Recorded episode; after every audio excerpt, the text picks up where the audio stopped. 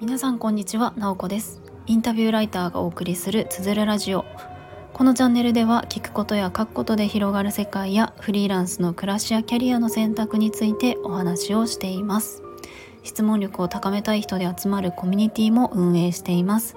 毎週土曜日朝6時半からトレーニングをしているので気になる方は概要欄からご覧ください。今日は10月15日土曜日お昼に収録をしています。皆さんいかがお過ごしでしょうか？と今もしかしたら音が入ってるかもしれないんですけれども私が住んでいる地域ではお祭りをやっていてもう朝からだんじりの太鼓の音とか音楽とかがすごくあの響いております。これちゃんと収録できてるかな？ちょっと音が入ってるかわからないので後で確認をしようかなと思うんですけどもまさに今うちの前を通っていてかなり大きい音であの太鼓の音 あの歌声が入っております。聞こえてきます。まああのこのお祭りも3年ぶりということで本当に徐々にまああの今もこうコロナの感染とかいろいろありますけれどもちょっとずつこう日常に戻っていくというか今までやっていたことが復活していってあの実際にリアルの人との交流がこう広がっていくっていうのは本当にいいことだなと思っています。まあ、せっかくお祭りやっているので今日の夜はちょっと覗きに行きたいなと思っております。で今日のテーマが、えー、スタイフ仲間が増えたっていう喜びのお話をしたいなと思います。皆さんはスタイフ仲間っていますか、ま、スタイフ仲間っていうかあの何て言うんですかね交流スタイフの中でこう実際に知り合っててやり取りがあったりとかそういうことってありますか？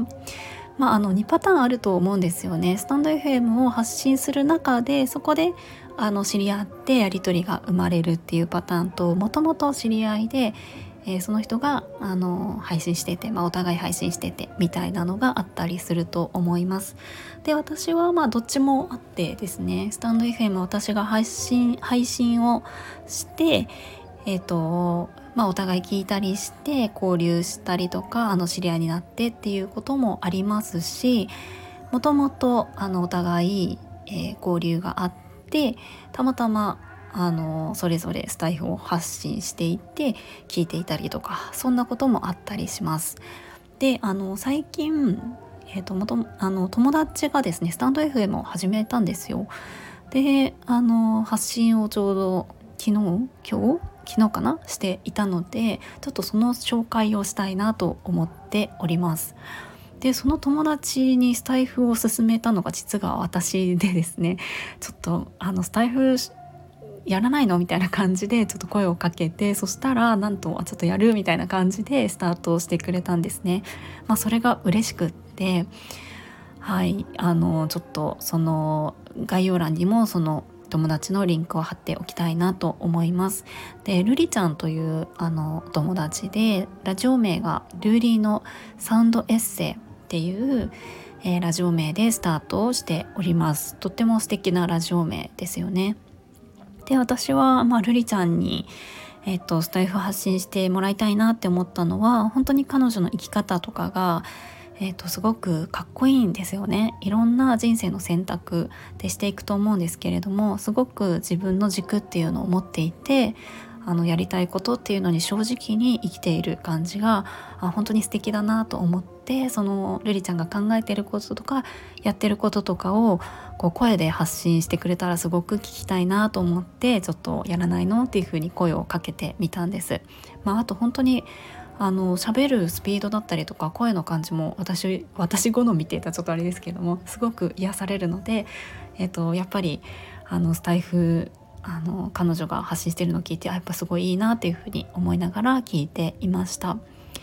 で、えっと、ルリちゃんについてちょっと紹介させてもらうと、えっと、彼女は英語を教えていて、まあ、あとはあの企業への研修をしてたりとか本当にいろんなことを好きなことベースでいろんなことを仕事にしてやっているんですよね。で、えっと、じゃあ私がなんでそのルリちゃんがそんなかっこいいっていうふうに思ったのかというとまああの自分の軸っていうのを持ってるっていうところもあるんですけれどもあの彼女はこう全盲なんですよね。えっと全然目目は見えていないんですけれども全くそのあの状態を感じさせないって言ったらあれなんですけれども何て言うんでしょうね私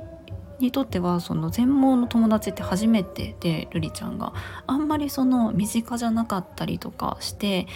えっと、ちょっと知らない世界ではあったんですけれども何て言うか本当にうんといわゆる世の中の中にあるような障害者は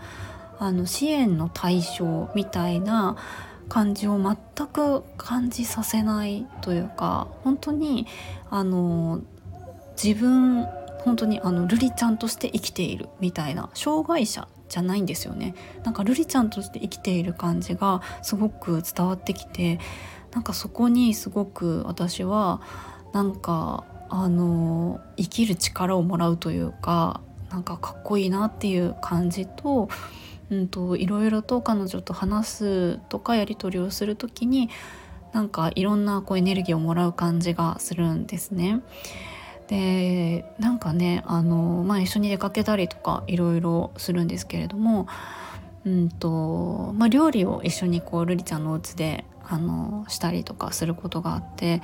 なんかお箸がですね結構何膳もあったりする状態で、まあ、10膳とか私とまあ20本とかあるありますよね箸。であの1セットずつなんですよそれぞれ違う箸が入ってるんですけどもルリちゃんがその箸から何本か人数分取っていてこの組み合わせって合ってるみたいな感じで何本かこう取ったのを見せてくれたんですけどもそれがあの全部セットが合ってるんですよね。でだから本当になんであの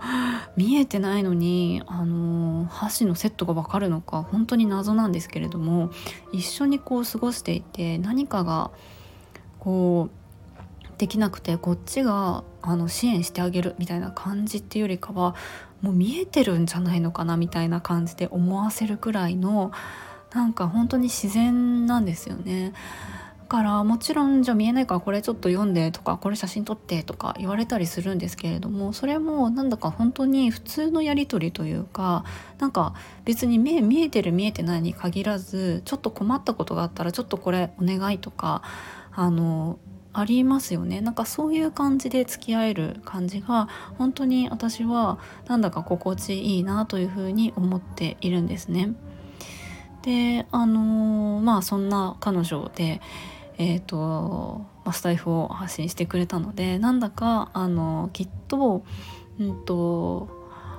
なんかその発信をする中でまあ瑠璃ちゃんがどんなお話をしていくかわからないんですけれどもなんかその障害者っていうのを前面に出さないっていうところが本当にかっこいいなっていう感じでもうあのスタイフの発信の中でまあ瑠璃ちゃんは全盲ですみたいな感じで言ってるんですけど全然そのプロフィールとかにあのあんまりそれを大々的に書いたりとかしてないところもあのとってもなんだかあの自然でいいなっていうふうに思っています。まあそんな私の友達が発信を始めたのでぜひぜひあの聞いてもらえたら嬉しいなと思います。概要欄のところにるりちゃんのあのアカウントのリンクを貼っておくのでぜひ